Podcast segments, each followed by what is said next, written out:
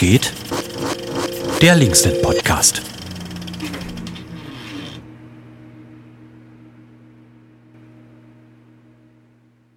Hallo und herzlich willkommen zu unserer neuen Ausgabe Was geht, äh, dem Linksnet Podcast. Adelheid, du bist heute hier, ich bin auch hier. Das heißt, irgendwas ist anders, als wir das eigentlich letzte Woche besprochen haben. Das liegt daran, dass unser Praktikant kein Praktikant mehr ist bei uns. Und ich jetzt für ihn einspringe. Ja, hi. Ich äh, springe für niemanden ein. Ich bin quasi einfach dabei.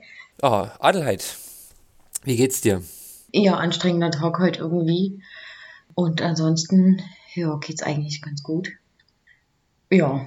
Ja, aber wir wollen ja nicht, also, dass es gut ist, ist okay, aber wir wollen ja hier eigentlich äh, auch so ein bisschen darüber reden, was, was regt dich auf? Oh, fuck! Was hat dich aufgeregt jetzt in der vergangenen Woche oder jetzt schon der, der jungen, jungen neuen Woche? In der vergangenen Woche vielleicht sogar noch ein Stück weiter zurück, nämlich letzten Sonntag waren ja Wahlen. Ich bin ja so ein bisschen aktiv, beziehungsweise nicht nur ein bisschen. Ich bin ja auch aktiv im Kreis Westsachsen. Das ist nicht bei Zwickau, sondern das ist alles, was so Pegau, Kreuz, Sporna bis Grimma bis nach Wurzen geht. Und in dem Kreis und auch ganz, also eigentlich anderen allen anderen Kreisen außer Meißen, außer den Großstädten, beziehungsweise in Dresden waren ja Wahlen, also ähm, Landrats- und Bürgermeisterinnenwahlen, beziehungsweise Oberbürgermeisterinnenwahlen. Und die Ergebnisse, ja, die haben mich schon teilweise echt aufgeregt. Also gerade so, wenn man nach Nordsachsen guckt, das ist schon heftiger Shit mit den Freien Sachsen dort. 20 Prozent, eine komplett unbekannte Kandidatin, die da irgendwie, ja, gleich beim ersten Mal so viele Stimmen geholt hat.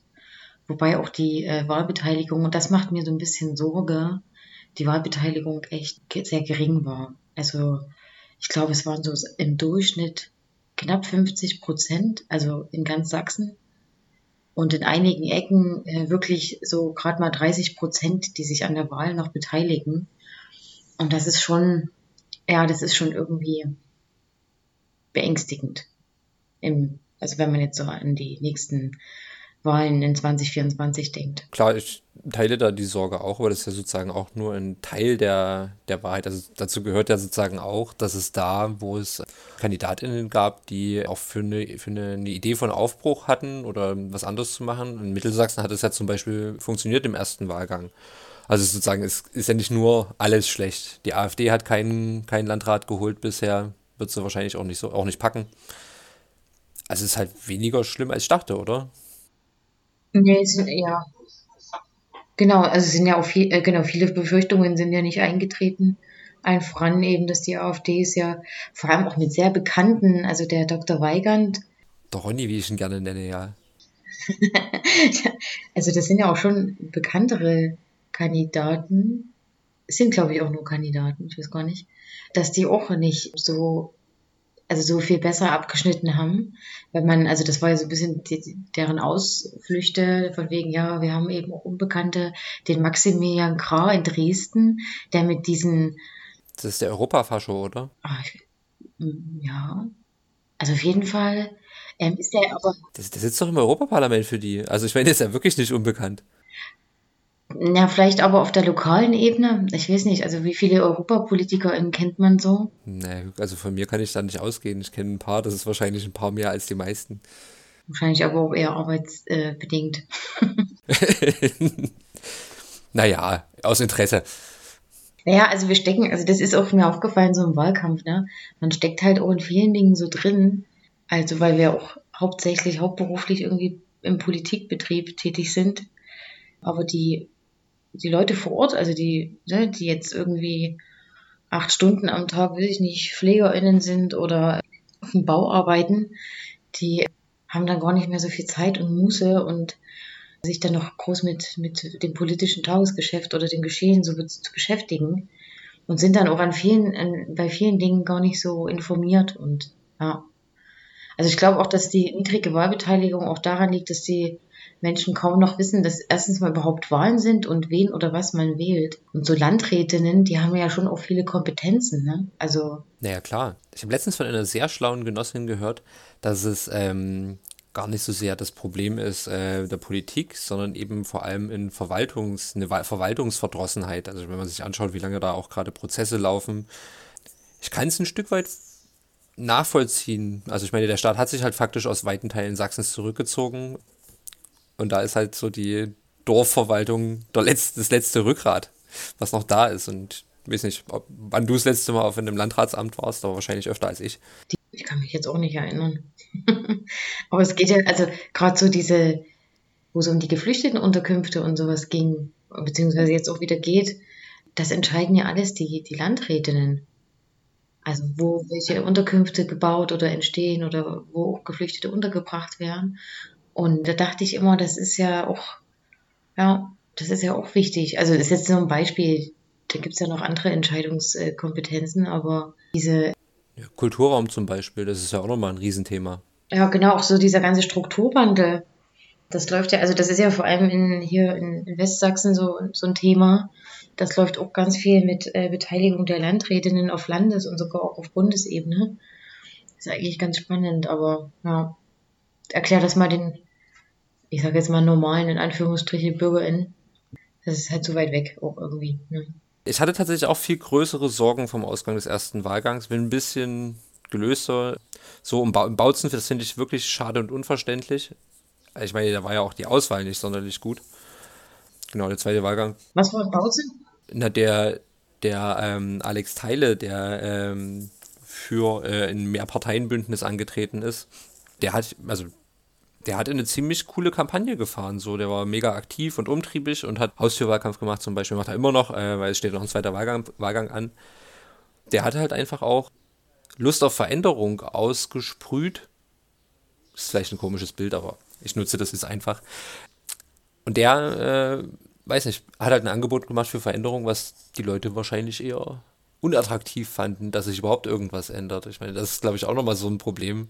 Selbst wenn du irgendwie was anderes machen möchtest, ist halt immer die demografische Mehrheit äh, ja woanders. Ja, das, ich glaube, das, das dauert auch so eine gewisse Zeit, bis die, also bis die Menschen verstehen, dass es halt ähm, möglich ist. Also der Dirk Neubauer, der ist ja Bürgermeister von, und jetzt verwechsel ich das immer, Augustusburg, genau, und hat ja dort quasi schon ganz viel gemacht für zum Beispiel so Bürgerbeteiligungsformate und ähm, hat quasi schon viele Dinge dort umgesetzt praktisch und hat, also gibt's quasi so eine, ja, so ein, wie so eine Blaupause. Und das halt, und der war ja auch sehr erfolgreich ähm, bei, bei der Wahl in Mittelssachsen. Und ähm, ich glaube, das liegt schon auch daran, dass, dass man da halt irgendwie sowas, also dass man das wirklich tatsächlich praktisch sehen kann, dass das halt eine große Veränderung oder eine, positive Veränderung ist wenn eben jemand aus einem linken Bündnis äh, das Heft mal in die Hand bekommt und eben mal ein bisschen mehr macht mit den BürgerInnen zusammen und eben nicht äh, von oben herab äh, das alles entscheidet. Ja, ja, ich bin gespannt. Also ich, das dürfte ja, glaube ich, auch, bin mir gerade nicht sicher, aber äh, so ziemlich mit das erste Mal vielleicht sogar sein, dass die CDU nicht die LandrätInnen alle stellt. Kann mich auf jeden Fall nicht daran erinnern, dass es jemals anders war. Ach, gibt's bestimmt. Gab's bestimmt, aber davon wissen wir nichts, weil wir so jung sind.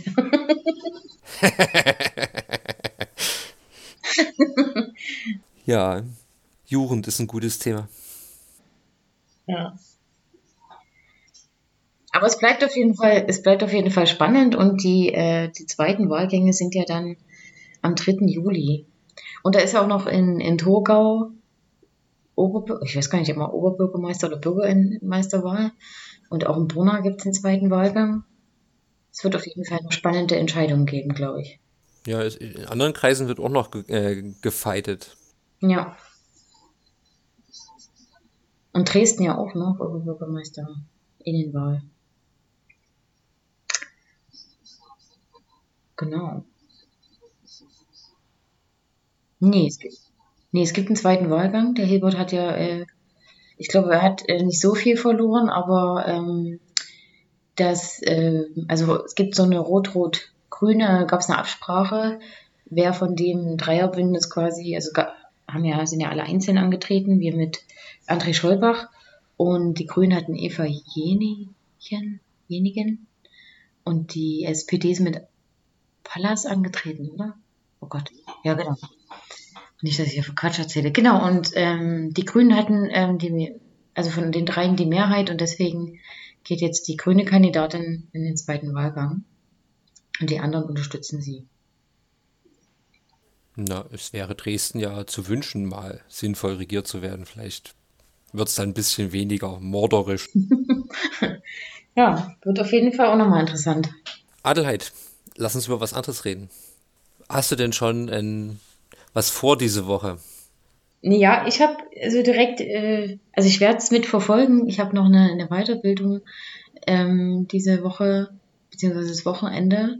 Genau, und aber gleichzeitig findet ja am Wochenende der Parteitag statt, der Bundesparteitag unserer Partei.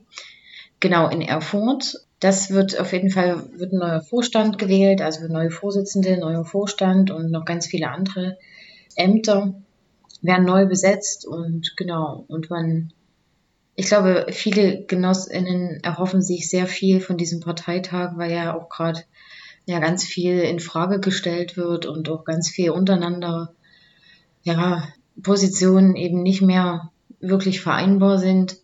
Gerade was auch diese, was der Ukraine-Krieg so ein bisschen, also die Diskussion, die der Ukraine-Krieg ausgelöst hat, im Verhältnis zu Russland und so weiter. Und das, ja, hoffe ich mal, dass das dort nicht eskaliert und es eine konstruktive Lösung gibt. Hm, naja, ich habe ein bisschen die Befürchtung, also ich hab, lege tatsächlich auch eine recht große Hoffnung in diesen Parteitag, aber ich befürchte, ein Parteitag wird halt die Hoffnung eher zunichte machen, weil da geht es ja halt auch vor allem um ein Außenbild, was man transportiert. Und was wir eigentlich brauchen, ist, glaube ich, was anderes als ein besserer Auftritt in den Nachrichten. Ja, wir brauchen mal eine Mediation oder sowas. glaube ich. Als Gesamtverband. ja, genau. Ja, es, sind, es sind halt manchmal so Sachen, die, ich denke, das ist einfach, also das, das so persönliche Dinge auch, die man eigentlich aus der Welt schaffen könnte, die dann irgendwie immer noch mit dazukommen. Aber es gibt ja auch tatsächlich diese, diese unterschiedlichen Positionen zu bestimmten Themen und ähm, auch der Umgang miteinander ähm, ist, ist ja irgendwie teilweise nicht mehr so erfreulich, auch wenn man äh, so Richtung, also wenn man sich mal so Twitter-Debatten anguckt unter Genossinnen, da bin ich auch. Hm, es gibt keine Twitter-Debatten unter Genossinnen. Es ist halt Twitter und öffentlich. Also es ist halt mit allen. Im Zweifel auch mit dem Spiegel und Bild. Ja, ja, da, da, da frage ich mich halt immer, warum man das, also früher hätte es das nicht gegeben. Da hätte man sich abends in eine Kneipe gesetzt und beim Bier hätte man da konstruktiv wahrscheinlich bis äh, in die Nacht auch mal diskutiert und irgendwann dann weniger konstruktiv. Aber wisst ihr, was ich meine? So dieses, dass man erstmal irgendwie so Dinge raushaut und dann darüber nachdenkt, statt einfach mal ja, mit den Leuten auch direkt zu sprechen. Ja, naja, es sind auch ganz schön viele Leute, mit denen man direkt sprechen müsste. Immer noch, muss man glaube ich auch dazu sagen. Also, ja, nee, aber du hast schon, du hast, denke ich, recht auf jeden Fall. Das wir da auch einen Kulturwandel nach innen brauchen, im Inneren. Ja, wir müssen auf jeden Fall mehr Bier trinken. ja, das, hier hast du das verfolgt mit den Bierpreisen. Wurde nicht angekündigt, dass die übelst durch die Decke gehen? Ist das passiert? Habe ich, hab ich jetzt nicht mitbekommen, nee. Aber ich trinke zurzeit auch eher Wein als Bier. Ah. Ne, ich war letztens beim Stern und ähm, da hatte ich den Eindruck, dass das Bier günstiger geworden ist. Deswegen dachte ich mir, könnte das schon wieder nur eine Industrie sein, die äh, auf Jammer, Jammer, wir sind so arm macht und am Ende gestützt werden möchte. Wobei ich jetzt den Bierpreis beim Stern nicht äh, allgemein mit, dem, mit der Gesamtsituation vergleichen würde. ja, ich denke auch, dass das äh, ein bisschen hinkt. Ich meine, es gab, es gab ja auch umsonst Bier. Also. Bier ist niemals umsonst. das Bier hatte, äh, nach dem Bier hatte das, äh, hatte, war ja gar kein Preis mehr. Also da hatte das Bier ja gar keinen Preis mehr. Deswegen kannst du das auch nicht vergleichen. Aber war gut, gutes Spiel. ja, der Stern hat gewonnen. Großartig und spannend. Gegen Liebert Volkwitz war das. Ja, das ist ja hier auch bei uns in der Nähe. Gehört ja zum Wahlkreis. Nur, Adelheid, wir kommen ins Labern. Ja, wir äh, äh, haben ja auch jetzt alles angekündigt oder beziehungsweise auch den Aufreger und äh, die, den Ausblick in diese Woche noch äh, besprochen. Und genau, und was man ja aber noch sagen kann, ist, wer mal Bock hat, Bundesparteitag, wer jetzt nicht nach Erfurt fahren möchte, kann ja auch ähm, beim Public Viewing dabei sein im Linksnet am Samstag und am Sonntag im Interim oder andersrum. Nee, das äh, stimmt schon. Danke, danke für diesen wunderbaren Werbeblock. Genau, also am Samstag könnt ihr gern vorbeikommen im Linksnet und den Bundesparteitag mit netten Genossinnen äh, angucken oder am Sonntag im Interim. Im Interim mit auch netten Genossinnen. Genau, und ebenso netten Genossinnen.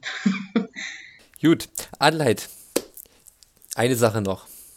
Wer ist das nächste Mal dran? Jetzt muss ich noch.